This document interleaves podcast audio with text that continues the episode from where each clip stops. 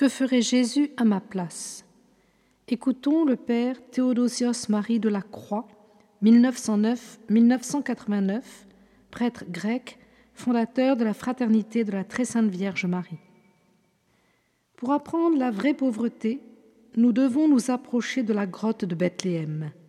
Cette pauvreté de la naissance du Christ est le résultat d'une immense richesse éternelle, car s'il n'avait pas cet amour infini qui donne une telle humilité, cet enfant ne serait pas né et ne se serait pas offert en sacrifice. La vie, soit dans le monde, soit dans l'Église, est morne, sans aucune consolation ou joie profonde, si notre potentiel d'amour n'a pas été renouvelé. S'il a été renouvelé et libéré, grâce à l'amour omnipotent du Christ, nous pouvons penser à Dieu comme à une personne, le reconnaître en toutes choses, aimer les autres pour leur bien, tout en souffrant parfois de leur faiblesse. On comprend alors les paroles du Christ, aimer son prochain comme soi-même, aimer ses ennemis parce que l'amour ne recherche pas sa jouissance personnelle. C'est une préoccupation spirituelle très grande de l'autre, un désir que lui aussi soit libéré. C'est un renversement total de la façon d'aimer.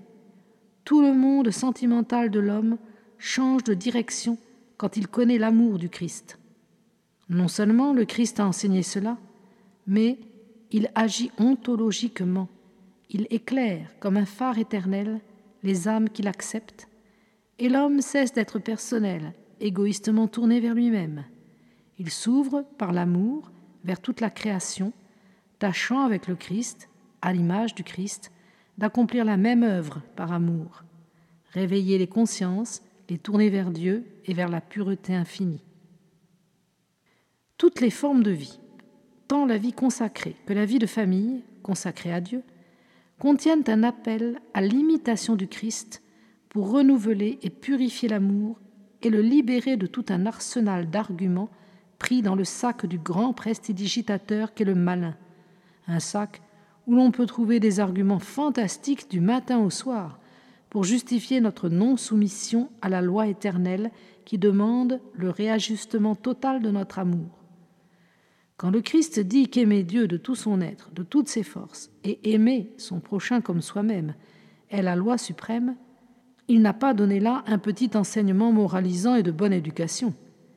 Il a exprimé une loi ontologique de salut sans laquelle l'homme ne peut pas connaître la vie éternelle. Quand l'homme entre dans ce chemin de détachement de la domination de l'univers visible, pour arriver à être totalement au service de la mission qui découle de l'amour du Christ incarné, son regard est libéré d'une forme de vision qui altère la réalité intrinsèque des choses. Il voit les êtres avec une autre innocence. Il les aime profondément parce qu'il peut donner sa vie pour leur salut éternel non pas pour jouir d'eux.